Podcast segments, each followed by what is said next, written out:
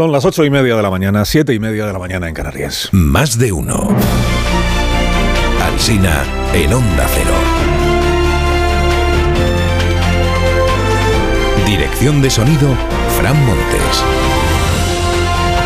Producción, María Jesús Moreno, Marisol Parada y Alicia Eras.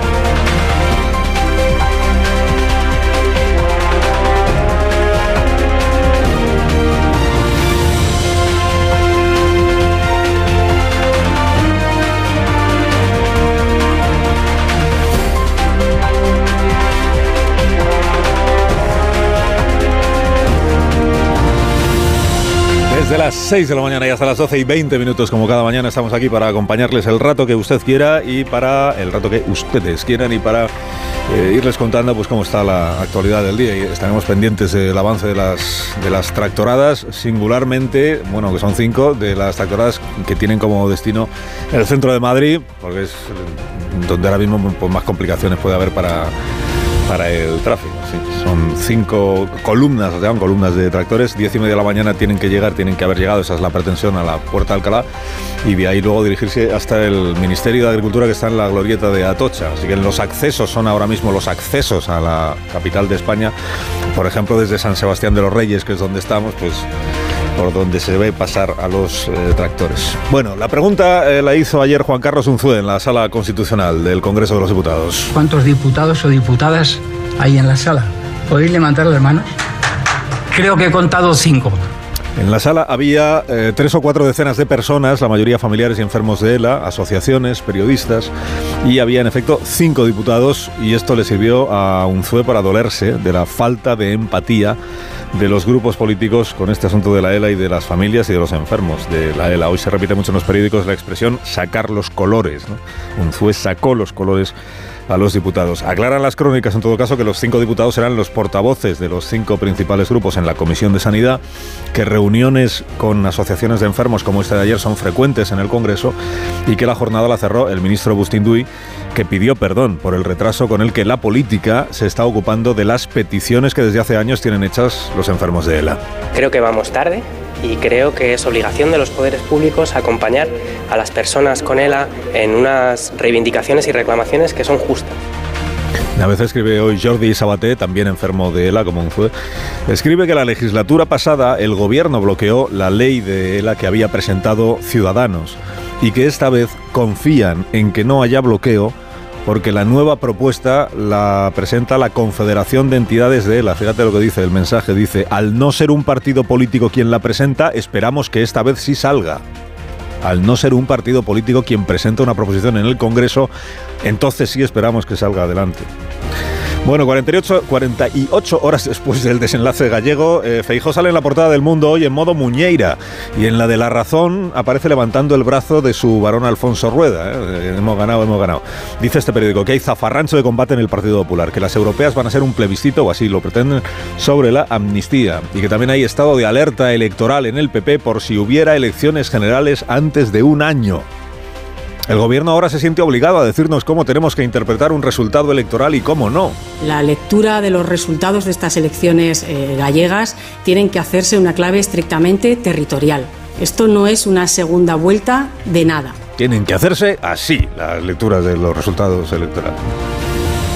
¿Le costaría al gobierno dejar que sean los partidos, los comentaristas, los medios de comunicación quienes decidan cómo se interpretan las elecciones? Bueno, destacan los periódicos hoy que en defensa de García Paje se ha pronunciado un dirigente regional del PSOE y fue aquí, se llama Juan Lobato. Yo creo que a, a Emiliano García Paje hay que escucharle con, con, atención, que se lo ha ganado, se lo merece y merece ser escuchado. Otra cosa es que podamos estar... ¿Está en nuestra radio? ¿Dónde está García Paje? No, pero está en el PSOE, hombre. Antes de Lobato existió en el PSOE de Madrid un tal Tomás Gómez que hoy titula su columna del diario La Razón. El hombre que mató al PSOE. Dice, Sánchez ha dejado el partido en coma a costa de permanecer en la Moncloa. El hombre que mató al PSOE, en opinión de Tomás Gómez, pues es el mismo que le mató políticamente a él, que es el presidente del gobierno. El diario El País exige responsabilidad en su editorial a Feijó. Dice que Feijó sigue cautivo del desconcierto que le provocó el resultado de julio.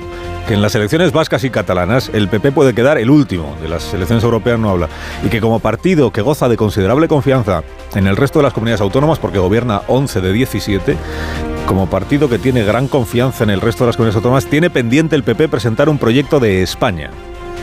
Y añade esta crónica, esta información que se titula Varones del PP abogan por no leer el 18F como un cambio de ciclo en España. Eh, son tres los varones sin nombre que aparecen citados en la crónica.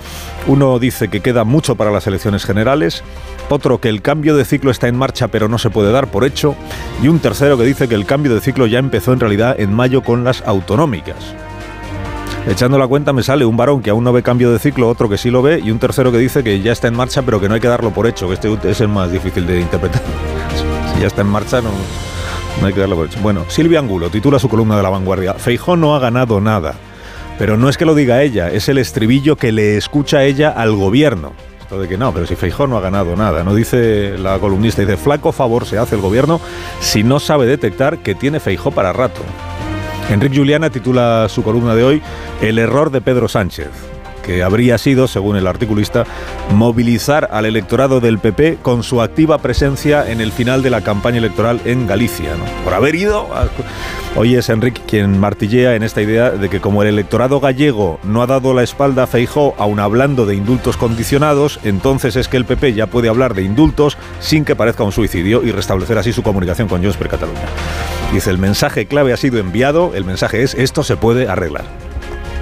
Escribe Luis Herrero que a Pedro Sánchez se la sopla, que el PSOE vaya reduciéndose a compañero de viaje de los que quieren acabar con la idea de España. Dice, lo único que le importaba este domingo era ver la cabeza de Feijó convertida en el badajo de las campanas de la Catedral de Santiago.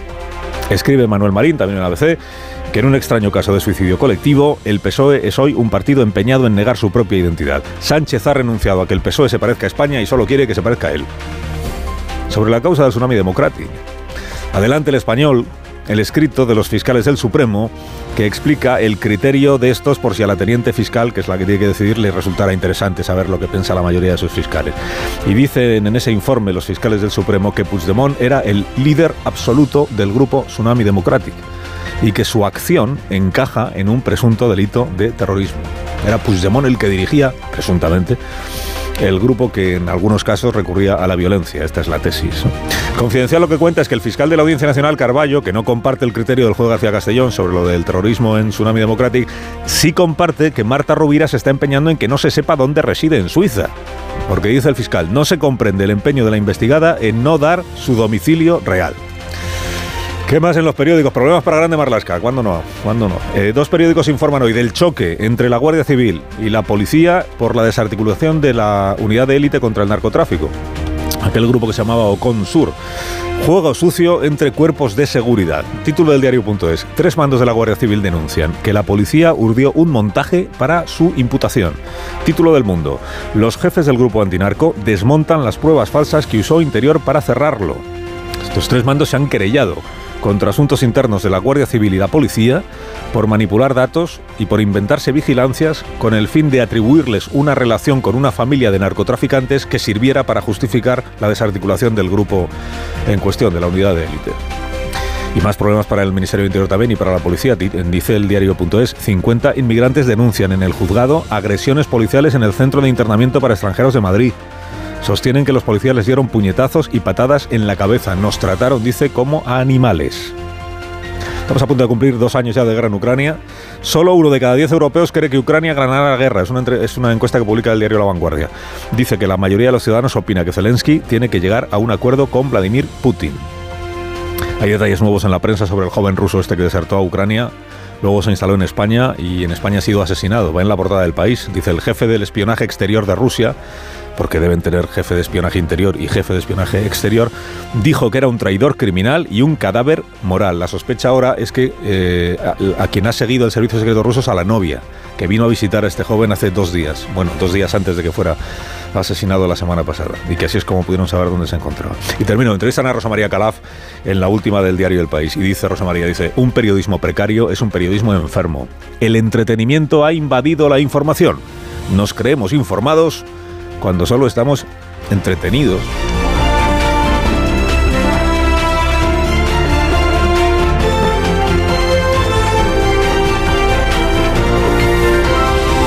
Con Carlos Alsina en Onda Cero, somos más de uno.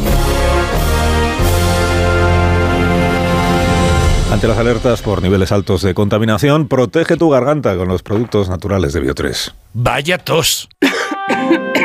No sé si he cogido frío o un catarro, pero esta tos me está matando y los niños están igual. Con la llegada del frío y la contaminación aparecen los resfriados y la tos. Si te preocupan la tos y la irritación, no lo dudes. Consulta a tu farmacéutico. Bio3 Fitobronc es un jarabe balsámico con sustancias vegetales activas y miel que ayuda a suavizar y despejar la garganta. Bio3 Fitobronc, jarabe adultos y jarabe niños, actúa para toda la familia. Este invierno confía en tu farmacéutico y en Bio3.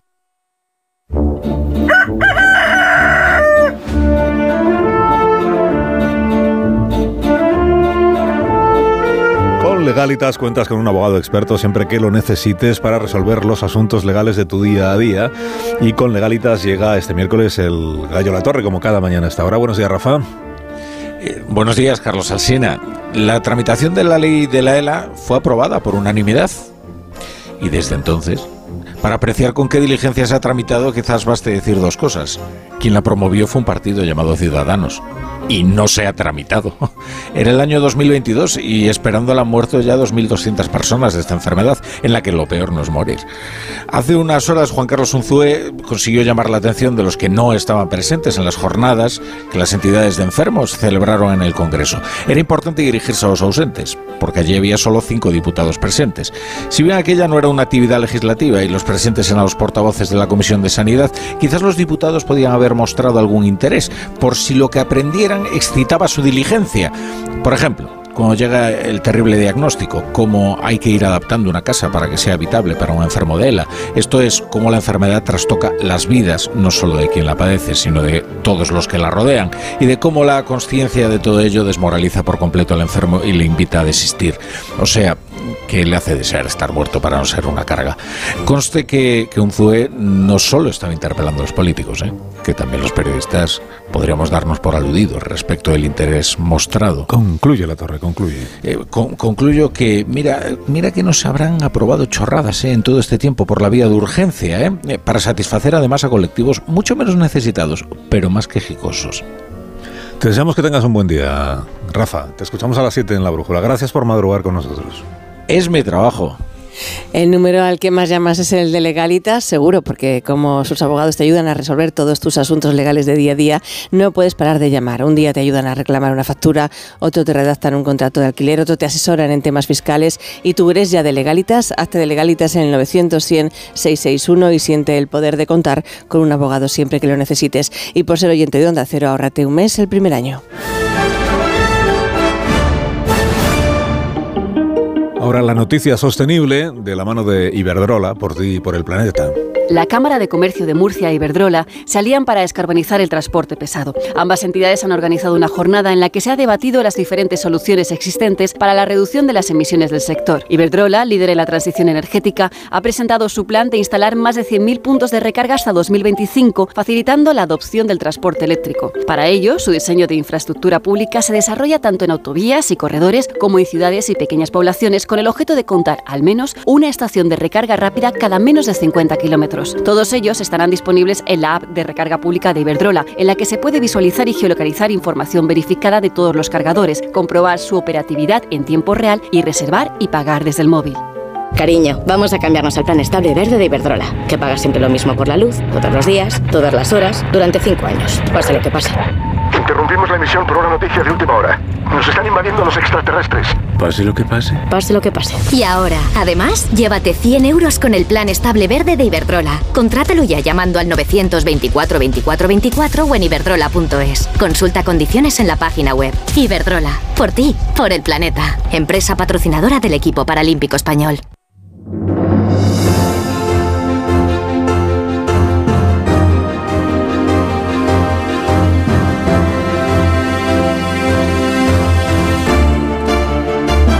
Tertulia esta mañana aquí en Más de Uno en Onda Cero está Casimiro García Vadillo. Hola, buenos días. Buenos días, Casimiro. Antonio Casado, buenos días. ¿Y ahí, buenos días? Buenos días, Sergi Sol.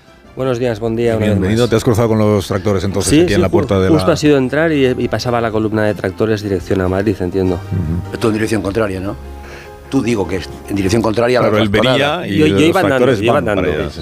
sí, sí, sí, sí, pero íbamos en dirección contraria, sí, efectivamente. Que pasan por aquí mismo, por la... Sí, sí, sí, por delante. De, Paseo de, Europa se llama esto, ¿no? Isla Graciosa. ¿cómo se Bueno, el Paseo de Europa es la que está más allá de... Bueno, que, estamos, que están aquí al lado, quiero decir.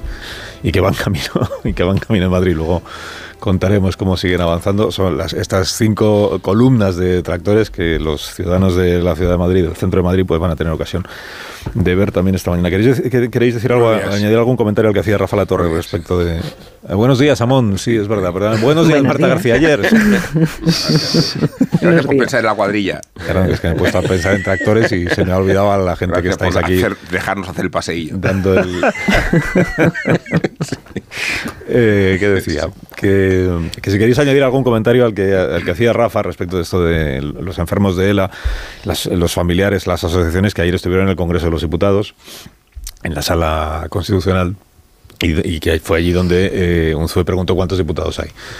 Es verdad que la, tradición en el Congreso de los Diputados, porque este tipo de jornadas con asociaciones de enfermos de distintos se, realizan con cierta frecuencia, parece que la tradición es que van los portavoces de los grupos en la Comisión de Sanidad y no el resto de los diputados.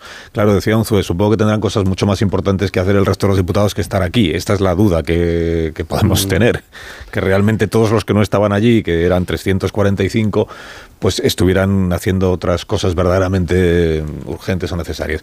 Hombre, la falta de de, de, tacto, si quieres, de, sensibilidad. empatía, de sensibilidad, gracias, mm. eso es. Pues igual sí quedó de manifiesto. hombre, si solo, fuera, si solo fuera por los enfermos de ELA, también tendríamos que criticarlo, ¿no? Pero me parece que, que esto no es más que una prueba añadida de la distancia que hay, del abismo que hay en estos momentos entre la famosa eh, y orteguiana España oficial y la España real, la España oficial. Y cuando hablo de la España oficial no me refiero solamente a la política, sino también a la mediática, ¿no? Y la España real, que es la de los campesinos que trabajan de sol a sol, ¿no? Y vienen con tractores a Madrid, que es la de los niños del, de los... Eh, eh, que se toman, ¿cómo se llama eso? Tusi, la, la, cocaína rosa y se mueren en los botellones. Esa es la España, esa es la España oficial. Eh, pero bueno, eh, por eso digo que si fuera solamente eso, mm. no, esto es simplemente la, la estampa visual y la estampa de ese abismo que hay entre la España oficial y la España real. Cuando Unzué preguntó cuántos diputados había, eh, bueno, estaban los, los portavoces que tenían que estar de la Comisión de Sanidad, estaba el ministro de Sanidad, estaban los que habitualmente están en estas cosas, pero sí ha servido ese vacío. Eh, por más que sea normal que el resto de diputados estén en otras comisiones que son simultáneas, que la manera del trabajar del Congreso de los Diputados sea esta, esa ausencia de más eh, diputados ponía la imagen a la ausencia de trabajo al respecto de tramitar esta proposición de ley que llevaba dos años, que estuvo hace dos años presentada, creo que fue en diciembre de 2021, y luego entre las enmiendas y la convocatoria adelantada de elecciones, pues ahí se ha quedado, como se quedan muchas iniciativas en las que hay consenso, porque nos gusta tanto el conflicto a la hora de poner el foco en de qué hablamos, que cuando en algo hay consenso, pues como no, no ponemos el foco, eh, no sale. Y es verdad que una de las cosas que ha retrasado esta tramitación era que algunos partidos decían que bueno, que no solo el ELA, que hay, hay también otras enfermedades que pueden necesitar atención, pero eso no es excusa para que ninguna reciba entonces la ayuda, que es lo que ha pasado, la atención pública, que son enfermedades muy costosas, que necesitan eh, muchas protecciones públicas de las que carecen. Y por no mejor esta ley, por quererla hacer mejor todavía, pues no han hecho nada. Cuestión de prioridades, ¿no? Mm. Bueno, cuestión de, yo efectivamente, eh, este matiz que ha eh, introducido Marta me parece muy pertinente. Es decir, si este tema de Lela hubiera supuesto un conflicto entre la oposición y el gobierno, hubiera algún debate sobre culpabilizar a alguien de que no estuvieran bien cuidados estos enfermos, bueno, pues ayer probablemente hubiera habido mucho más diputados y los periodistas le hubiéramos prestado mucha más atención. Pero como parece que hay consenso, si hay consenso eh, y no hay debate y no hay pugna política, pues entonces no le prestamos atención. Y esa es una responsabilidad nuestra. ¿eh? O sea, no, los políticos tienen la suya, por supuesto, pero nosotros también, en el sentido de que eh, buscamos siempre el, lado más polémico de la, de la información. Hay, sobre todo, creo yo, una falta de, sensibilidad que no solo ocurre en este caso, sino que yo lo, he visto, lo he percibido, lo he constatado en otras ocasiones. Me acuerdo precisamente de una comparecencia en el Parlamento de Cataluña de unas personas víctimas de los abusos de, la Iglesia.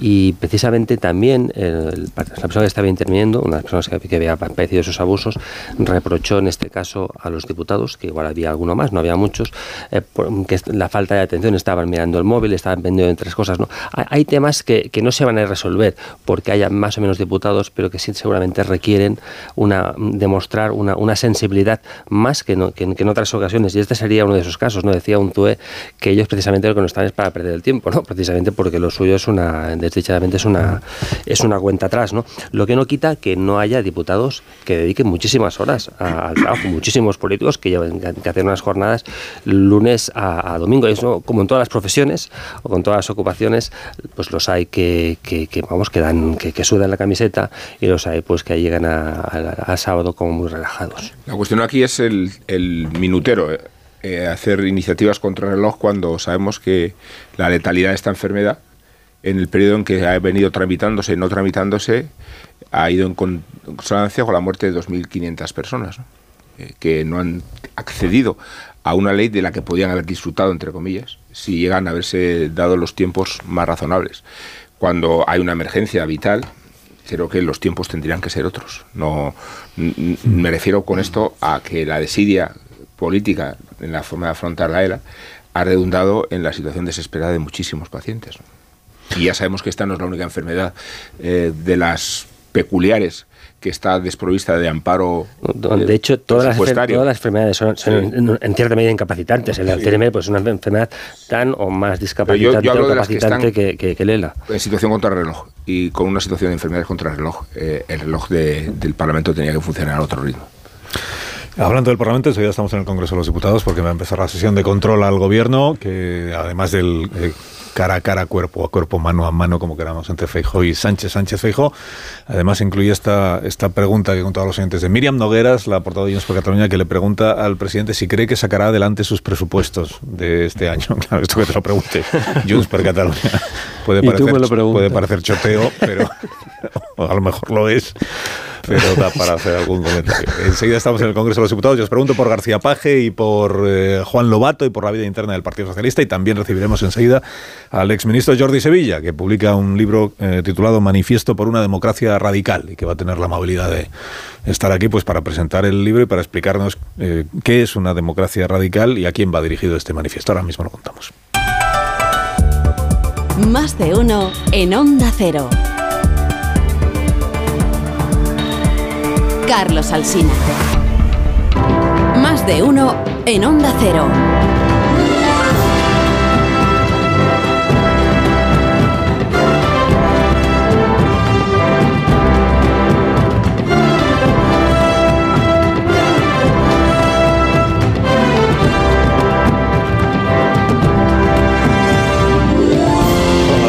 Mañana, las 8 en punto de la mañana en las Islas Canarias, en Onda Cero en más de uno, en tertulia con Casimiro García Vadillo, Marta García Ayer, Antonio Casado, Sergio Sol Rubén Amón.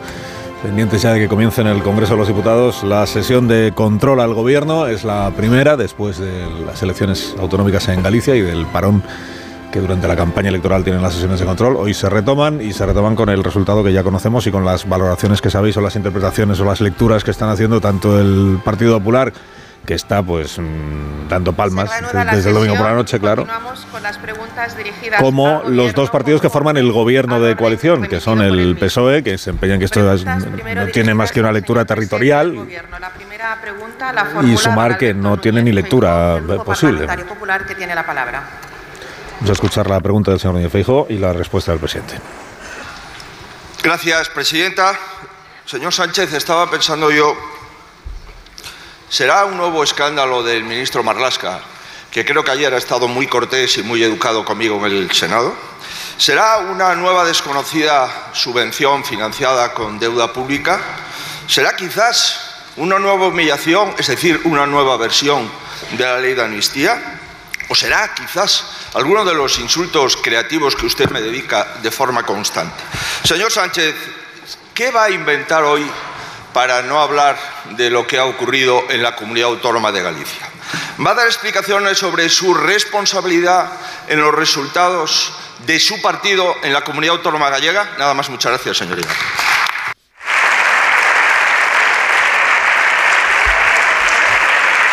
La pregunta que iba a hacer Feijóo sobre el papel era, ¿va a dar usted explicaciones sobre lo que hace su gobierno?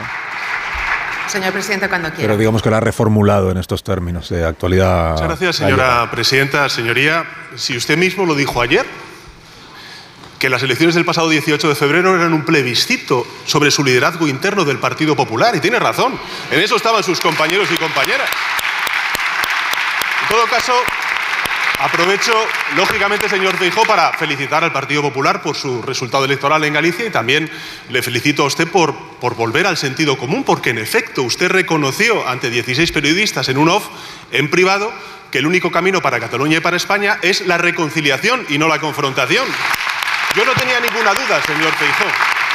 Yo no tenía ninguna duda, aunque ahora tenemos las pruebas de esa conversación, esas confesiones privadas que hizo a 16 periodistas. No tenía ninguna duda, ahora tenemos las pruebas, de que si hubiera sido por usted y no dependiera de otros, sin duda alguna usted hubiera aprobado una amnistía, unos indultos y lo que hubiera hecho falta para ser presidente del gobierno.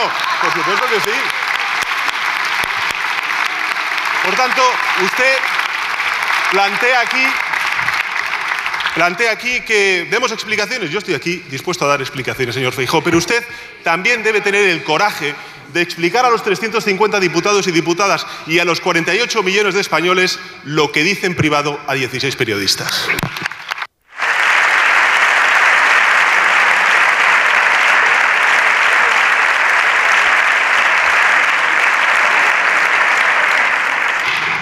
Señor Feijó, cuando quiera. Pues señor Sánchez, muchísimas gracias por el reconocimiento incontestable de la victoria del señor Rueda y del Partido Popular. Es una lástima que llegue después de 15 días de campaña de insidias y de insultos contra mí. Quizás si me hubiese insultado menos, hubiese sacado un mejor resultado. Será, será la explicación que es evidente que ya la he encontrado. Hablar de la amnistía y de los indultos. Mire, yo le reconozco, señor Sánchez, que cada día usted se supera. Usted empezó mintiendo sobre lo que hago, sigue mintiendo sobre lo que digo y ahora miente sobre lo que pienso. Realmente, señor Sánchez, por mentiras me gana usted por goleada. Señor Sánchez, fue usted el que dijo que esto era un plebiscito sobre mi persona. Dijo usted literalmente, el cambio en Galicia es imparable. Y también imparable la caída de Feijó. Pues aquí me tiene, de pie. Y el resultado del plebiscito, 40, resultado del plebiscito, 40 a 9. Ah, eso sí, probablemente intentará darle usted la vuelta. La España al revés, que usted señala, dice que los trabajadores del campo, que están en todas las carreteras españolas, son unos fachas, unos ricos y que quieren destruir el planeta.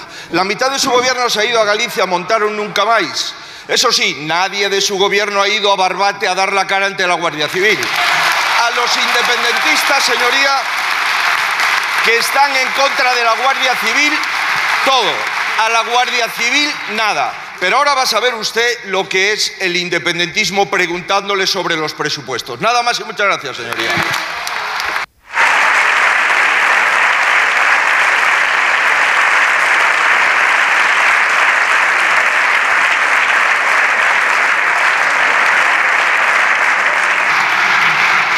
Señor presidente, cuando usted quiera. Muchas gracias, señora presidenta. Mire, señor Feijó, estos últimos seis meses después de las elecciones generales del 23 de julio han sido como sus últimos seis años haciendo oposición. Mentira tras mentira. Sin duda alguna. Sí, hombre, antes el señor Casado ya era usted. Han cambiado de socios, han cambiado de liderazgo, pero siguen con el mismo discurso. Usted dijo, señor Feijó, que nunca votaría en contra de revalorizar las pensiones y han votado en contra de revalorizar las pensiones. Ustedes dijeron, señoría, que estarían a favor de que las grandes fortunas pagaran más impuestos y han votado en contra del impuesto de las grandes fortunas, señoría. ¿Con qué, ¿Con qué, señor Feijó, nos quedamos? Señoría, ¿nos quedamos con aquel que negocia la amnistía y los indultos con los independentistas por la mañana o con aquel que les llama terroristas por las tardes en las manifestaciones que ustedes convocan? Yo se lo digo, señor Feijó, con ningún ni con el otro. Porque la única verdad del señor Feijó, señoría, es que todo usted es mentira.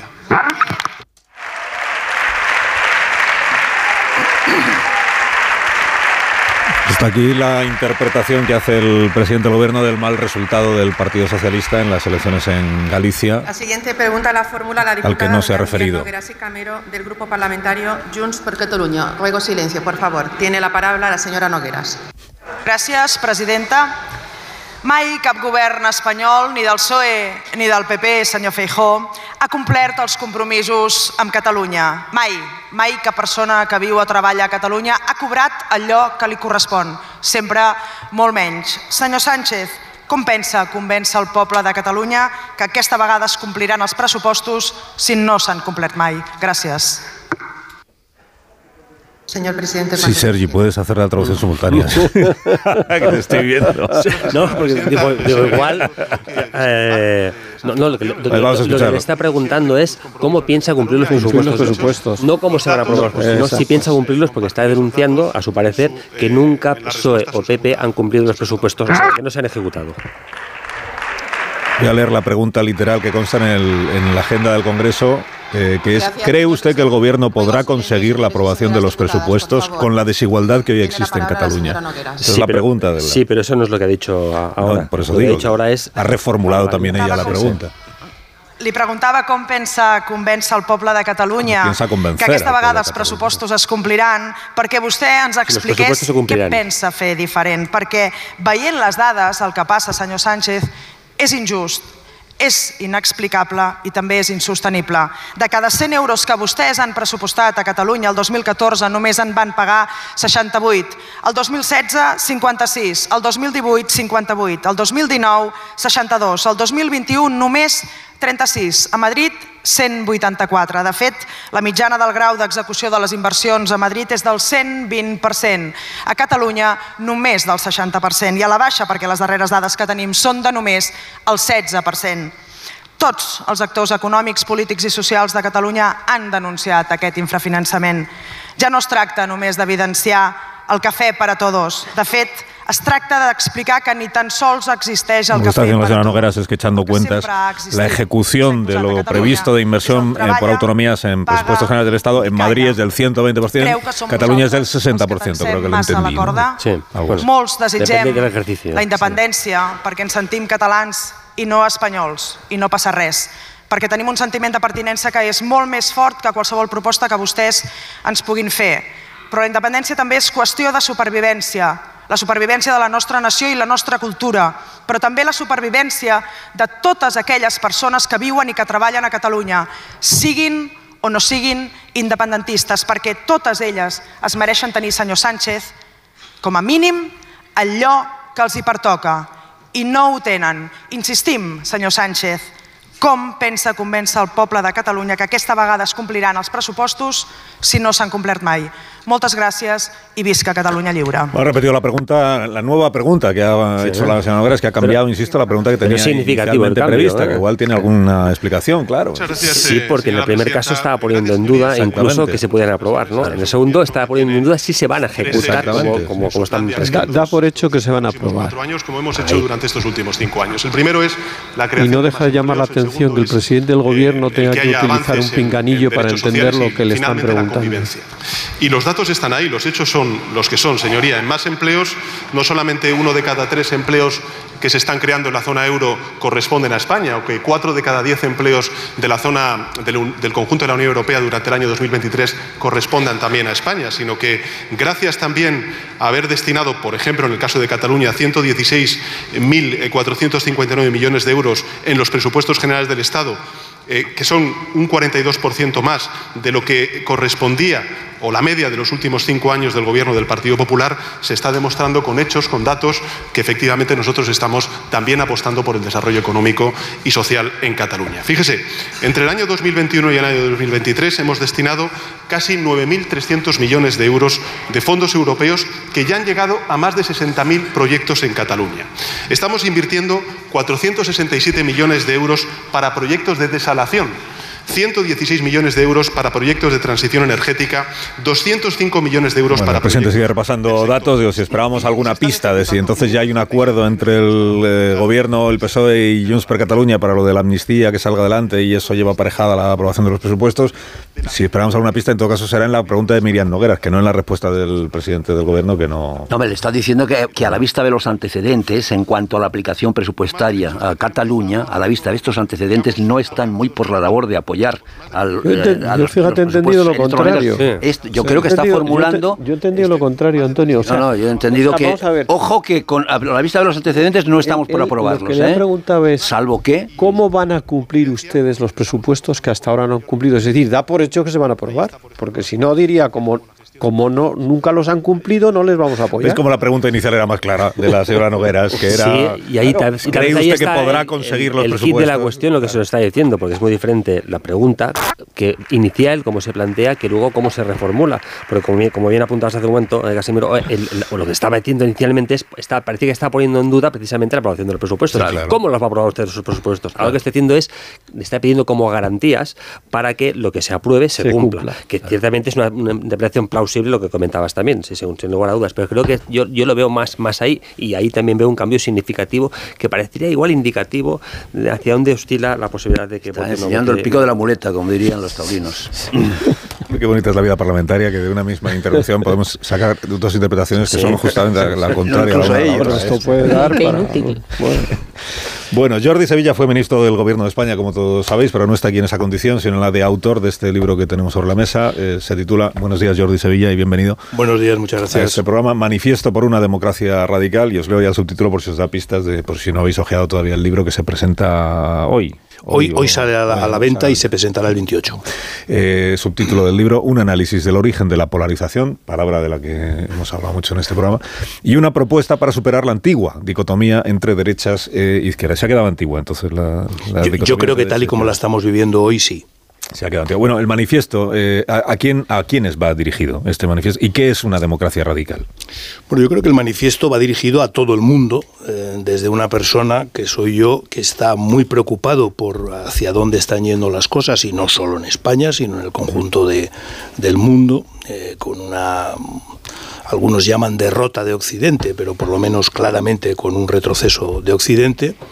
Y una democracia radical es una un intento de salir de este bache recuperando lo que han sido los valores tradicionales de Occidente en torno a la democracia liberal, en torno a los derechos humanos, en torno a los principios de libertad, de igualdad, de fraternidad, pero tomados en serio, por eso lo de radical. Es decir, no como una muleta eh, o muletilla que se va utilizando y que incluso estamos viendo en el contexto de la polarización que se lanza a la cabeza unos contra otros, como hemos visto que se lanzaban el, pues tú mientes, pues tú mientes todavía más, pues no, que tú eres el que más mientes, ¿no? Como si eso le interesara a alguien, sino tomaos en serio, ¿no? Y yo creo que en ese sentido tenemos una oportunidad en un momento en el que tanto la crisis ecológica como la inteligencia artificial es la primera vez que la especie humana como especie eh, tiene dos retos eh, importantes. ¿Es usted optimista respecto del futuro? Y, del, y, de, y de que calen las ideas que usted defiende en este manifiesto? Yo creo que merece la pena luchar por ello y desde luego yo estoy dispuesto a hacerlo porque a través de toda mi vida eh, soy una persona poco conformista y desde luego creo que lo, lo que uno considera que son sus ideales debe de intentar pelear por ellos y no resignarse. Eh, optimista o no, bueno, yo creo que las cosas pasan y que el momento actual, que es uno de los peores momentos en los que hemos vivido, eh, leo simplemente tres, tres frases del Banco Mundial, dice es el peor lustro de los últimos 30 años, estamos viendo de la conferencia hasta que ha habido en Múnich, el mundo está ante la peor crisis bélica en medio siglo, Eh, acaba de salir el índice de democracia del The Economist y estamos en el índice más bajo de democracia, es decir, estamos pasando una situación muy complicada. Y el libro intenta, alguna vez lo he pensado, digo, es una especie de libro de autoayuda en el sentido de entendamos por qué estamos así y cuáles serían los pasos para salir adelante. Yo creo que estamos así en gran parte porque los valores de Occidente no han cumplido todas las promesas que se hicieron. Ha habido, por tanto, mucha decepción, mucho enfado, mucho cabreo. mucho cabreo que se ha manifestado a través de la polarización y, de la, y del populismo, que es lo más antidemocrático con lo que podemos vivir, y mi propuesta es eh, más, de, más y mejor democracia es la única solución y no resignarnos a vivir en un mundo dominado por autócratas y dominado por, por potencias que no respetan la, democracia. Yo lo digo muchas veces, yo no quiero, no quiero vivir en un país, hoy no lo vivo afortunadamente, eh, en el que me, me puedan enviar a la cárcel por criticar al gobierno pero más de la mitad de los ciudadanos del mundo viven en países donde van a la cárcel o mueren sospechosamente por criticar a sus gobiernos. No, aquí te mandan a la fachosfera, como mucho. Bueno, pero ahí también se vive y se come, o sea que tampoco es tan grave, comparado con Navalny o con algunos otros. claro. Y a todos comparado con qué, o sea que... Eh, escribe usted en el libro sobre la polarización, que es un asunto que aquí nos interesa eh, siempre en esta tertulia. Dice usted, la polarización es dividir a la población para crear bandos sobre los que construir todo el discurso posterior. Y para ello es determinante definir un nosotros y un ellos, que es en lo que se basa el populismo. Quiere decir, polarización y populismo van, de, la mano, Van de la mano. Van de la mano. Eh, y yo le quiero preguntar, si cuando quien ha quedado segundo en unas elecciones generales, la noche electoral dice somos más y luego concurre a una investidura y dice somos el muro frente a la derecha ni un paso atrás, si eso es eh, polarización y si eso es populismo. Sí, claramente. Yo creo que lo es, con independencia de que sea cierto que los gobiernos los decide el Parlamento. Y en ese sentido, eh, igual que ha ocurrido en otros gobiernos autonómicos, eh, los que no han, el partido que más votos ha sacado no ha podido formar gobierno. Es verdad que es la primera vez que ocurría en el Parlamento, en el Parlamento de España. Pero, pero a mí me sorprendió, me sorprendió esa noche claramente esa, esa respuesta, ¿no? Eh, siendo, repito, legítima, creo que mm, no responde, desde luego, a lo que yo entiendo que debe ser una democracia radical. Usted publicó una tribuna en el diario El País en el mes de octubre eh, sobre la amnistía, que ya en aquel momento era un debate que... Y ahí seguimos, ahí, ahí seguimos. Eh, y usted decía que la amnistía era un foco de polarización y de generación de una brecha entre, entre ciudadanos. O sea, más allá de si uno está a favor o en contra de la amnistía, la manera en la que se estaba eh, planteando y promoviendo este debate, lo que estaba haciendo era, en lugar de generar conciliación entre el conjunto de la sociedad, lo que estaba generando era todo lo contrario. Eh, división. Cuando publiqué esta tribuna, yo, yo quise que viniera usted al programa, pero usted en aquel momento no podía o no, no le venía bien. Eh, pero me pareció interesante, porque era un, un, punto de vista que, primero me pareció interesante que alguien se significara en estos tiempos en los que me voy encontrando con tanta gente a la que le cuesta significarse públicamente sobre este asunto. Gente que, que viene o que sigue en el ámbito de la izquierda y que percibo en algunas personas un cierto temor eh, a, ser identificados como eh, derechistas solo por criticar este asunto de, la amnistía. Como si la amnistía en sí mismo fuera un, concepto de izquierdas de siempre y entonces no se puede estar en contra. Eh, cierro, cierro paréntesis. Y le pregunto abiertamente por, por esta cuestión. Eh, eh, han pasado desde el mes de octubre hasta el mes de febrero unos cuantos meses. ¿Hemos ido a mejor o a peor en, este asunto? el, el, debate que se ha ido generando sobre la amnistía, la manera en la que se ha ido intentando sacar adelante el proyecto de amnistía, ha servido para ir cerrando aquella brecha que usted percibía en octubre que se abría o todo lo contrario? Pues mire, yo, yo quiero empezar por, por lo primero porque es una reflexión que yo también me he hecho. Yo sigo militando en el Partido Socialista y aunque pueda tener, como creo que tengo, algunas críticas, las he tenido toda la vida con Zapatero, con Felipe González, con todo el mundo, porque es imposible estar de acuerdo al 100% con alguien. No me pasa ni con mi mujer, o sea que, ¿por qué me va a pasar con mi líder político? ¿no? Pero, pero es verdad que la polarización hace que si criticas a los tuyos eres de los otros, ¿no? Lo estamos viendo ahora con, con García Paje, por ejemplo, ¿no? Y a mí eso llega un momento en el que me molesta, porque yo, en fin, por edad eh, combatí el franquismo. Y dices, oye, yo si no me resigné a aceptar este tipo de contexto de cállate porque te arriesgas mucho, si hablas, ¿por qué me voy a, a, resignar ahora a no hacerlo? ¿no? Pero es verdad que hemos visto con demasiada frecuencia que cuando criticas a los tuyos, los de los otros bandos, pues te, acaban ensalzando eh, excesivamente. ¿no? Y yo lo que quiero es combatir los bandos.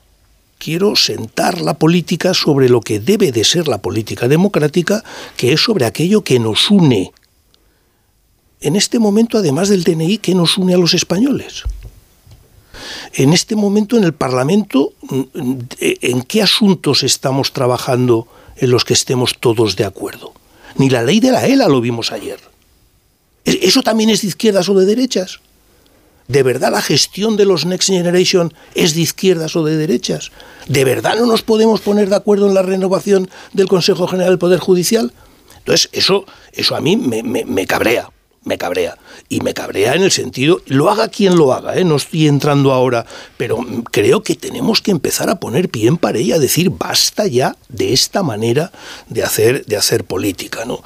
Eh, no quiero eludir lo de la amnistía, lo dije en el artículo, lo sigo pensando. Si el PSOE y Sumar, el 23J, hubieran tenido siete escaños más, hoy no tendríamos este debate encima de la mesa. Y eso lo sabe todo el mundo. Por tanto, creo que hay un eh, defecto de, inicio. Dicho esto, a mí me gustaría llegar a un momento en el que PSOE y PP pudieran proponer una situación de amnistía a unos independentistas catalanes que reconozcan su error y que se comprometan a no volver a cometerlo. Me gustaría ese escenario, no es el que tenemos ahora. Me Mencionó solo de la ELA, antes leí yo lo que escribió hoy eh, Jordi Sabaté, creo que es en el diario ABC, es enfermo de ELA. Eh, han presentado la Confederación de Entidades de ELA eh, una proposición de ley en vista de la que, de que la que presentó Ciudadanos la legislatura anterior no prosperó. Han presentado, y decía o dice Sabate hoy, como esta no es una proposición de ninguno de los partidos políticos, a ver si esta sí sale adelante. Lo cual, dicho en el Parlamento, es como una contradicción de la vida parlamentaria. Precisamente para eso están los, los partidos, si para algo están, es para ser vehículos de, ¿no? Pero eso es lo que yo creo que es el momento actual, repito, no solo de España, ¿eh? lo estamos viendo también en Estados Unidos, lo estamos viendo en otros países europeos, que es, me hago fuerte en la diferencia, lo convierto en una confrontación. Y desde ahí, lo siento, no se construye nada positivo. Y además es que lo hemos visto a lo largo de la historia. Es decir, si tú miras la historia de España, no digo ya de Europa, cada vez que hemos ido a trabajar sobre lo que nos une y nos hemos puesto de acuerdo en las cosas en las que tenemos que ponernos de acuerdo, que tampoco son todas, pero son muchas, nos ha ido bien. Cada vez que nos hemos atrincherado en nacionalismos excluyentes, en confrontaciones eh, identitarias excluyentes, cada vez que nos hemos en ideologías excluyentes, hemos acabado en catástrofe. No, no, no voy a decir en guerras, que también, en catástrofes, pero no aprendemos. Ese es el grito eh, que, que, quiero lanzar desde, desde el libro. Oiga, aprendamos de la experiencia. Es que estamos recorriendo un camino que hasta ahora hemos recorrido otras muchas veces a lo largo de la historia y acaba mal. Acaba mal. Por tanto, pongamos ya pie en pared y digamos, oye, vamos a ver, en estos cinco temas nos ponemos de acuerdo porque unen, construyen país, construyen democracia y en estos otros, pues oye, seguimos discutiendo si el impuesto de patrimonio hay que subirlo, bajarlo o suprimirlo. No pasa nada, es legítimo. ¿no? Y yo creo que ese es, ese es un, una vuelta a los principios de, la, de, la, de Occidente, a los principios de la democracia tomada en serio y que yo creo que en este momento se ha convertido en lo más revolucionario que podemos hacer. Manda carallo, con perdón. O sea, que, volver a lo básico, volver a lo que defendíamos todos en la transición, a lo que defendíamos todos en la posguerra mundial, a lo que defendíamos todos de una sociedad cohesionada, una sociedad democrática, una sociedad donde por supuesto que hay diferencias, por supuesto que hay diferencias de opinión, pero se canalizan y no se canibalizan, Ahí resulta que ahora esto es una utopía, que esto es, eh, que, optimista eres, que... Bueno, yo lo siento, si es una utopía, merece la pena pelear por ella, porque la alternativa es peor.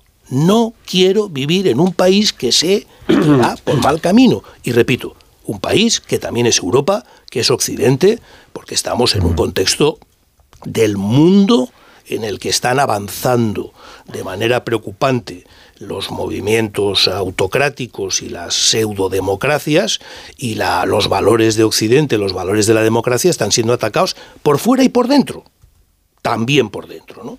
Y yo creo que ahí es donde tenemos ya que empezar a decir hasta aquí, no podemos ir más por ahí. Eh, Casimiro, Antonio, Sergi, Amón, Marta, seguro que quieren participar de la conversación. Luego hablamos de, de, cómo mejoramos la democracia, que también dedica unas cuantas páginas, yo lo dice en el libro. Señor Sevilla, ese escenario que usted propugna en el libro, donde la, desaparecería la polarización en España hoy, ¿es posible con Pedro Sánchez? Yo, yo, yo, no le pongo nombres, de verdad. Bueno, yo conozco yo, le pregunto. Yo le conozco a Pedro Sánchez y, bueno, es una persona que, que, con la que he trabajado, además, es el secretario general de mi partido, y también creo que es una persona que depende un poco del contexto. Mmm, tiene una gran capacidad para adaptarse al contexto. ¿no? Y por tanto, mmm, yo con Pedro Sánchez firmé un acuerdo de gobierno con Ciudadanos que nos hubiera dado paso a un gobierno totalmente distinto del que luego se hizo con Podemos, ¿no? y también aquel era Pedro Sánchez. ¿no? Quiero decir que, que, que, lo, lo que quiero es huir de esta sensación de que mis amigos del PP dicen es que con Sánchez no se puede y mis amigos del PSOE me dicen es que con este PP no se puede. Mire, no, o sea, esto no puede ser. No puede ser porque seguimos en la lógica de buscar culpables, que es la lógica de la polarización. Y yo quiero buscar soluciones. Y por tanto, me da lo mismo. Creo que hay que poner encima de la mesa soluciones que muchas de ellas son de sentido común. Oiga, en esta legislatura, no hacía ya falta, no solo lleva retraso cinco años eh, la renovación del Consejo General del Poder Judicial, también la renovación del modelo de financiación autonómica lleva unos cuantos años. ¿Alguien piensa que se puede renovar el modelo de financiación autonómica con un sistema complejo como el que tenemos en España, en el que hay comunidades gobernadas por un partido, por otro, gobierno central por un partido, por otro, sin que haya grandes acuerdos entre el PP y el PSOE? Pero es que, claro, si de verdad nos creemos que la financiación autonómica es la financiación de los servicios públicos esenciales y que más afectan a los ciudadanos, no debería de estar sometido al arbitrio de tú mientes, pues tú más. Deberíamos de exigirles que se pongan de acuerdo, como nos hemos puesto de acuerdo en la negociación de la financiación autonómica otras muchas veces a lo largo de la historia, y resolver ese problema. La última la, la, última reforma de la financiación autonómica de la época de Zapatero. Creo. La época de Zapatero, sí. Estaba yo todavía el, en el gobierno con... con el no sé, es, sigo, es, que, ahora que ahora que estaba hablando Jordi Sevilla de esto, de los acuerdos, recuerdo algo que dijo Felipe González, lo dijo aquí, lo ha dicho en otras entrevistas, que es precisamente en esta legislatura, después del 23 de julio, tenemos un Congreso de los Diputados en el que, sumados los diputados del PSOE y los del Partido Popular, salen, eh, creo recordar que son 258, 258 de 350. O sea, no hay mejor escenario posible si a lo que se aspira es a aprovechar este momento para hacer todas esas reformas que requieren de mayoría reforzadas en el Congreso de los Diputados y de acuerdos entre los dos grandes partidos. Y justo eso es lo que ninguno vemos en el horizonte. Pero, Carlos, eso, dos cosas totalmente de acuerdo. Sí. Uno, esto no significa que desaparecen las diferencias. No, no, significa no, claro. que se colocan las diferencias donde tienen que estar, donde tiene sentido que esté uh -huh. y no donde no tiene sentido, que es en aquel aquello en lo que tenemos, aquello que se llamaba cuestiones de Estado, una cosa que era, ¿os acordáis?, el interés general. Yo es que sigo creyendo que existe una cosa llamada el interés general sobre lo que nos tenemos que poner, que poner de acuerdo. Pero ¿qué ocurre que no, de, de no hacerlo? Que no se resuelve el problema que seguimos sin modelo de financiación autonómica, que seguimos sin reforma de la educación, que seguimos sin reforma... Es decir, los ciudadanos son los grandes damnificados de esta polarización y por tanto son los que tienen que empezar a decir hasta aquí hemos llegado. Y sin atrevernos a reformar la Constitución. Y sin atrevernos a reformar la Constitución, Porque, que por cierto hace más de 15 años claro. que ya necesita un retoque. Sí, señor Sevilla, yo, yo, sigo proyectando la, la, carga de la prueba sobre eh, Pedro Sánchez, en el sentido eh, que insinuaba eh, Casimiro García Vadillo. Y en este sentido le recuerdo que hace un minuto usted acaba de decir que cada vez que el PSOE o que cada vez que la gobernación se centra en, la alianza eh, o se echa en manos, eh, se, echa, se, cae en manos de las minorías eh, excluyentes, esto acaba en catástrofe. Yo creo, yo creo, me parece que es una observación lógica de la, de la realidad, que en estos momentos ese es el problema, que hay una, que, que el PSOE se ha echado en manos de una minoría excluyente. Por lo tanto, según su razonamiento, esto tendrá que acabar en, catástrofe. Y no creo que sean los militantes del PSOE los que no comparten ese grito de centralidad que usted propone. ¿no? Me da la impresión de que no son ellos. Me da la impresión de que es una necesidad del personaje, de Pedro Sánchez. el, de echarse en manos de una minoría excluyente que, según usted, puede acabar en catástrofe. Bueno, yo creo que, que no es tanto, no es tanto el- la minoría excluyente. Es verdad que esta minoría no es la minoría que apoyó a gobiernos de, del PSOE o del PP cuando eran CIU y PNV. es evidente que no es eh, la, misma, la misma minoría porque han cambiado de una manera muy clara y bueno, forman parte de esos 6 millones de, de votantes que tienen representantes en las Cortes diciendo que no comparten la Constitución, que no comparten el Estado autonómico, quieren ser españoles, vamos. incluyendo los 3 millones de Vox que dicen también que no quieren el, el Estado autonómico y que no quieren esta, esta Constitución. ¿no? El problema es que tal y como estamos moviendo los- las piezas, eh, la otra conclusión de su análisis eh, sería que eh, el PP y el PSOE tenían que haberse puesto de acuerdo sobre un apoyo de uno de los dos en la formación de- de- del gobierno. ¿no? no estoy hablando de un gobierno de concentración, yo creo que esto en España no somos alemanes, ni falta que hace. Yo lo que quiero es un acuerdo sobre 10 puntos concretos de, reforma importante de- del país. ¿no? Pero o, rompemos ese juego en el que hoy está la política encerrada, que es única y exclusivamente el acceso a la Moncloa. El acceso a la Moncloa. Y yo llega un momento ya en el que, y repito que yo sigo militando en el PSOE, sigo teniendo mis ideas, las mismas que tenía desde hace muchos años, eh, me da lo mismo quién esté en Moncloa. De verdad. Lo que me interesa es lo que hace desde Moncloa. Y lo que le criticaré o no es lo que hace desde Moncloa.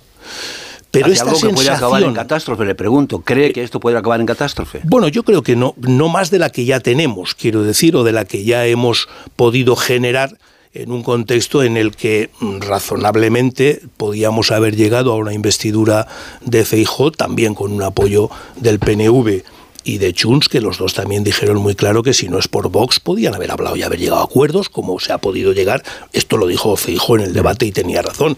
Ni PNV ni Junts son rojos peligrosos y por tanto esto del gobierno de progreso, pues bueno, es, es casi para evitar cualquier otra, cualquier otra alternativa. Pero estamos en el ombligo del político. Yo lo que quiero es ponerme en el ombligo del ciudadano. Oiga, pónganse de acuerdo en los temas, en resolver los temas que a mí me afectan y que solo se pueden resolver si ustedes se ponen de acuerdo. Usted mismo ha mencionado como tema en que podría ponerse de acuerdo el de la amnistía. Ha dicho que en otro escenario y en otras circunstancias. Sí. Eh, pero ¿no le parece que la amnistía, tal como se plantea, eh, tiene muy poco que ver con el propósito de arrepentimiento de quienes cometieron delitos? Y tiene mucho que ver con que el Estado asuma una responsabilidad y que establezca a través de esa responsabilidad la existencia de delitos políticos. Lo digo porque estos son los términos en que se está concediendo una amnistía. Bueno, yo- ¿Comparte esa idea de la amnistía tal como se está No, yo, yo, yo- yo creo, y lo he dicho con toda claridad, si el 23J, el PSOE y Sumar hubieran tenido siete escaños más, no estaríamos hablando eh, de la amnistía y por tanto yo en este sentido sobre la amnistía pienso exactamente lo mismo que pensaba Pedro Sánchez hasta el 23J. Y ahí me he quedado, ¿no? Eh, yo, lo que quería decir es que en algún momento tenemos que eh, incorporar a los independentistas catalanes que quieran ser incorporados a recuperar un cierto proyecto de España.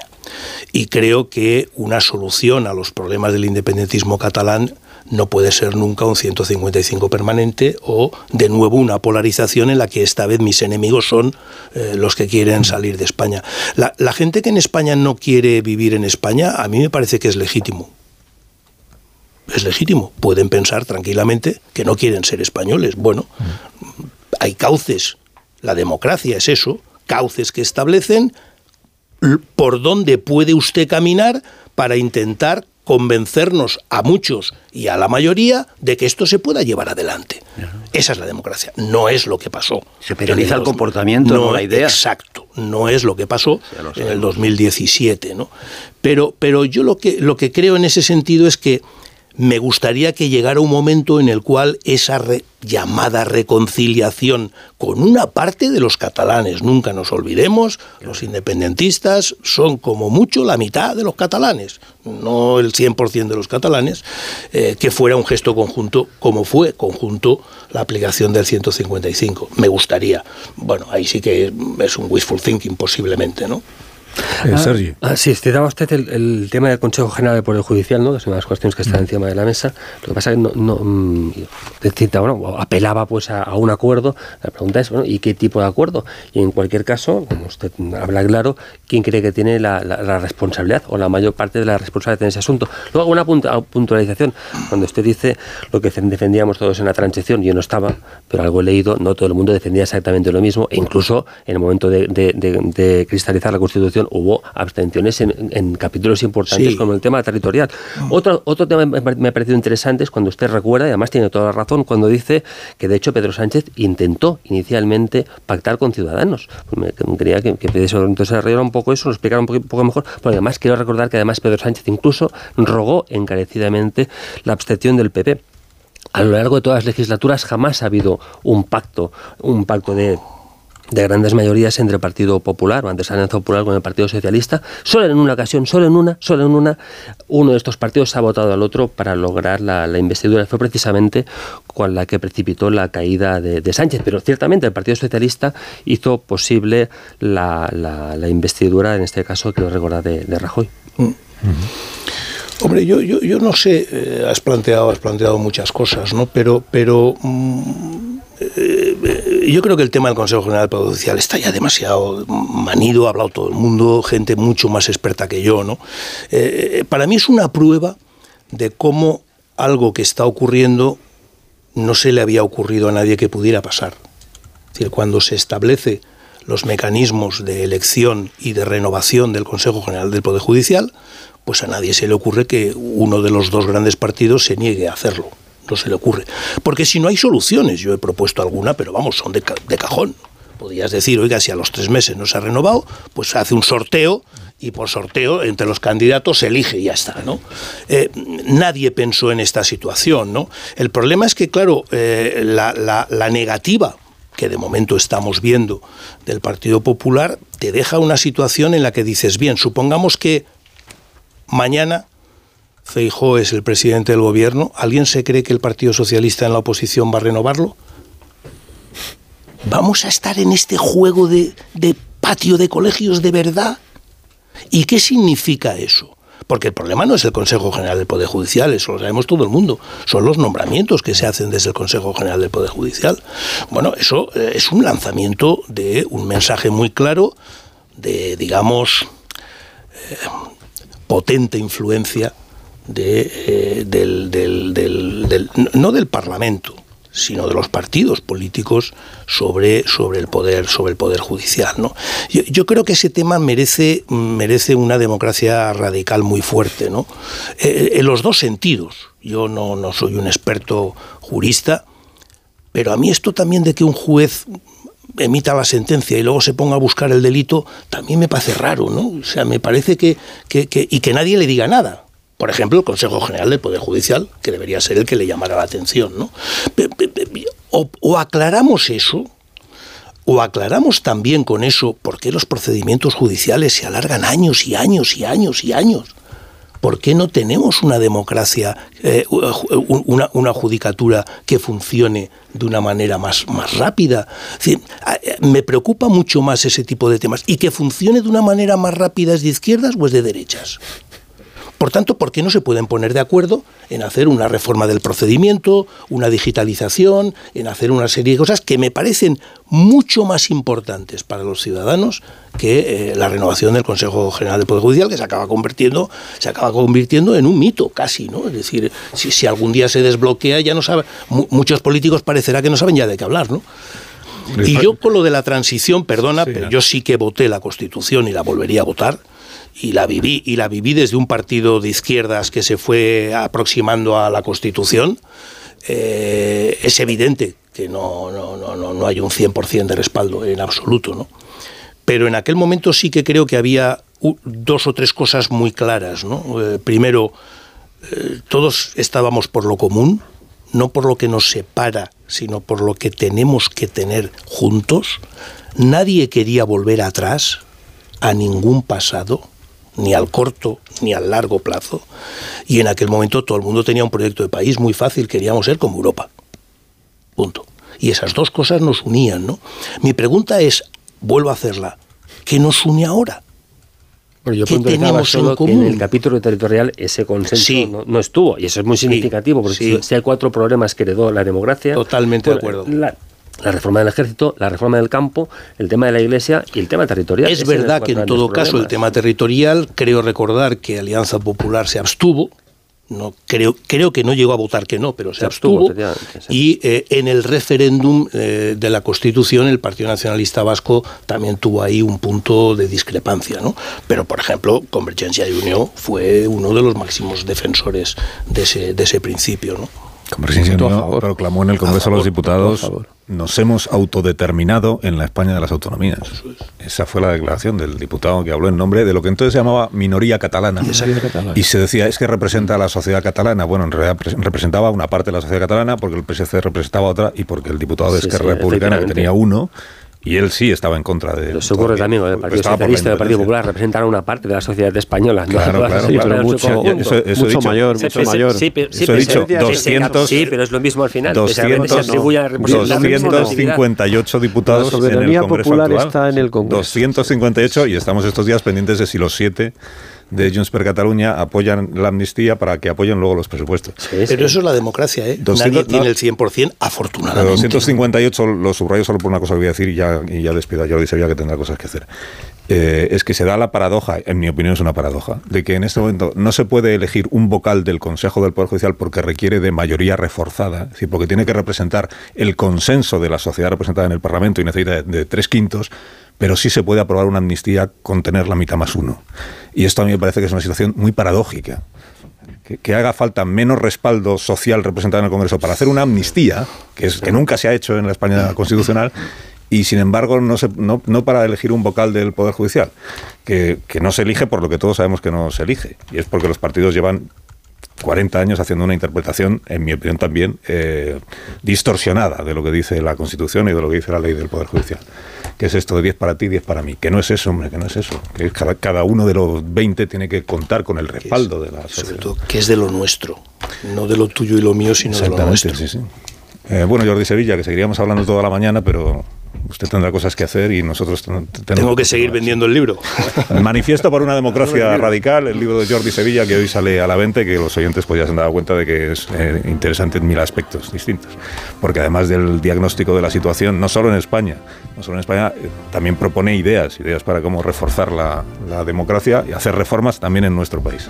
Eh, Jordi Sevilla, gracias por la visita. Muchísimas gracias. Y le deseo que tenga un buen día. Un placer. Enseguida continuamos. Quedan 16 minutos para que sean las 10 de la mañana, una hora menos en Canarias, dice Casimiro García Vadillo. Pero bueno, se nos quedan 27 temas fuera, pero si al final todo gira en torno a lo mismo, Casimiro. Ahora seguimos.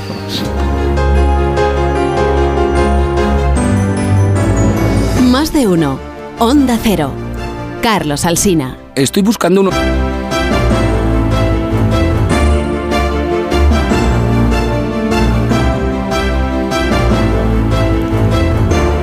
Siete minutos, las 10 de la mañana, una hora menos en las Islas Canarias. Sé que tenemos eh, pues ya pocos minutos para analizar el resto de los asuntos de la actualidad. Ahora a las 10 de la mañana conectaremos con las tractoradas y contaremos sobre todo cómo está el, centro de Madrid, que es donde más eh, impacto va a tener a lo largo de la mañana la movilización agraria. Pero eh, de, respecto de la digestión electoral, de lo que venimos escuchando en estos últimos días, ayer escuchábamos aquí al señor Lobato, secretario general del PSOE de Madrid. Hoy es muy mencionado en los periódicos porque es el único que ha dicho algo bueno de García Paje. Me entiendo yo, es- Después de que ayer la señora Montero, número dos del partido, dijera esto de que Paje tiene que eh, Llevar la camiseta. cuál es la camiseta del, del equipo. A ver, eh, yo, con, yo de fútbol no entiendo una palabra, pero vosotros sí.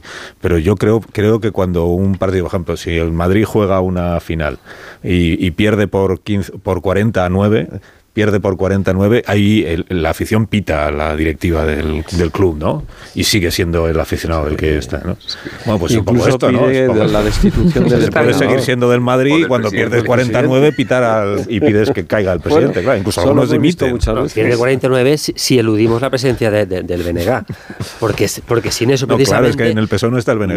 No, no, no, no, pero si no es precisamente, no, no se entiende el actual Pedro Sánchez. Si Pedro Sánchez es presidente precisamente por, por- por- por otro tipo de resultado, y es, si tú sumas los resultados en Euskadi y, Cataluña, el resultado entonces es, quiero recordar, 56 a, a, a 10. Entre los que eran partidarios de no, no, no forofos de Pedro Sánchez, sino que los que eran los que no querían para nada al Partido Popular y los que sí lo querían. Esa, esa también es una Ya, lectura. pues que añades creo a eso los resultados de Andalucía, Claro. los resultados de la Comunidad Sí, sí, Valenciana, sí, los resultados de sí, Murcia, pero lo, sí, que es la España, lo que es la España diversa y eh, plural, Sí, sí, sí, de acuerdo. sí, pues sí. lo que te sale es que el PSOE gana en el Congreso de los Diputados. Creo que el equipo grande aspira a campeonar. No a que no gane tu rival histórico. Eso es muy del Atleti, no del del Barça. o sea, Por eso, por eso Sánchez volvía. No, precisamente porque soy atlético, lo que te digo que es que yo- sabiendo que no campeonamos, lo que no queremos es que gane el Madrid. Que pero digo es el que ya la- la- el- el- la el- política el- que cada Sánchez vez- no se puede permitir ese juego. La política cada vez se parece más al fútbol. Eh, ya ha sobrepasado al fútbol en este aspecto. o sea, ahora ya ni siquiera el que pierde por goleada puede criticar a su equipo. Es Esto que lo una que, cosa siguiendo con el algo futbolístico, al final, la cuestión es si la pelota entra o no entra. Si la pelota entra, es decir, si el- resulta- las cosas van bien, pues todo es fantástico. Las pero cosas no no la No, pero Sánchez volvía a antes del final del partido. en el equipo ajeno. Claro. Eh, eh, Y dejad hablar a Marta, que me siento solidario siempre con quien no está delante. Espera, Marta quiere decir algo corto. Sí, que no es muy futbolero esto que hacía Sánchez hoy en el Congreso de querer volver a antes del final del partido, a comentar la jugada de Feijó de antes de las elecciones, que era lo que le venía bien. No ha querido hacer referencia al resultado, volvía a los errores de campaña de Pues acostúmbrate porque yo creo que esto ya va a ser estribillo de aquí a las europeas. Lo de todo en Feijóo es mentira, lo que dice en público no se corresponde con lo que dice en privado. En fin, esta, esta habilidad que yo le reconozco al presidente de proyectar en los demás justo aquello eh, que más le hemos criticado a él. que es, eh, usted eh, falsea la realidad, dice una cosa pero piensa otra, luego lo cambia. Esto lo proyecta en Feijóo y esto que ha dicho esta mañana, ¿no? Todo en usted es mentira, señor Feijóo. Yo creo que el gran cambio que ha hecho Sánchez en la política española ha sido el convertirse en el jefe de un grupo de partidos. Por eso él, en la noche electoral, lo recordábamos aquí ahora con Jordi Sevilla, después de haber perdido las elecciones generales, dice somos más. ¿Por qué dice somos más? Porque ha sumado y dice, mira, los partidos que me pueden apoyar a mí, independientemente de su ideología, independientemente de si condenan o no al terrorismo, sumamos y somos más. Entonces, eso es la ruptura de lo que ha sido tradicionalmente el Partido Socialista, que es el que ha aspirado a gobernar este país sobre unas bases socialdemócratas, sobre unas bases en las que hay determinadas líneas rojas que no se podían saltar y este se las ha saltado todas. O sea, se- no hay una línea roja que no se haya saltado. Entonces, eso a corto plazo puede ser eh, efectivo. Es decir, oye, mira, tengo el control, pero a medio y largo plazo, para el partido, para lo que soporta esa estructura, es terrible. Y de hecho, el gran drama de este Partido Socialista es que está en un techo que no puede superar. Esa, ¿Os acordáis que cuando se adelantaron las elecciones en 2019, la tesis de Iván Redondo era que repetirlas iba a llevar al PSOE a 150 escaños? Pues no. Ignacio Rodríguez Burgos nos va a contar en medio minuto la actualidad económica. Buenos días, Ignacio. Muy buenos días. Pues mira, la mayor parte de los mercados financieros europeos se mueven a la velocidad de los tractores que van hacia el centro de Madrid y el centro de Málaga, marchan a baja velocidad y la inversión se ralentiza como algunas carreteras secundarias españolas. La bolsa española atascada en los 10.034 puntos. Destacan las subidas de Nagas y de AENA. Eh, también resaltan los resultados del principal banco de este continente, el Banco Europeo, con nombre chino, el Hong Kong Shanghai Banco Corporation, que es el mayor banco europeo, que ha ganado casi 21.000 millones de euros en el 2023. La actividad del sector servicios en el 2023 en España crece un 2,4, pero la industria tropieza y baja, baja la facturación de la industria española casi un 2%. Gracias, Ignacio. Que tengas un día estupendo. Hasta ahora. Gracias. Bueno, pues ya tengo que despediros porque... Ah, no, no es Callahan, sí. Sé que habéis puesto cara de ir los Callahan. Y los Callahan no, sal- no salen. y, que, Marisol, adelante. y que disfruten caminando. Siempre con Callahan Adaptation, el zapato más cómodo del mundo, porque tengas el estilo que tengas. Callahan dispone del modelo perfecto para ti. El calzado Callahan está diseñado para ofrecerte una experiencia única al caminar, una excelente comodidad y la máxima calidad que siempre caracteriza a Callahan Adaptation, el zapato que se adapta al pie. A la venta en las mejores zapaterías y en callahan.es. Tecnología, diseño y confort al mejor precio. Os deseo que tengáis un día muy feliz. Gracias. que os vaya muy bonito a la jornada. Adiós, Sergio Sol. Hasta el próximo día. Adiós. Adiós, Antonio. Hasta, la Hasta próxima. luego, no te metas en líos. Adiós, Marta. Adiós, adiós. Hasta mañana. Adiós Casimiro, hasta Adiós. mañana también. Y Amón, hasta mañana. Hasta que mañana, tengas Carlos. un buen día. Ya mañana amnistiamos a alguien de tu parte, Sí, que hoy no sí. nos ha dado tiempo. Enseguida llegamos a las 10 de la mañana y contamos las noticias.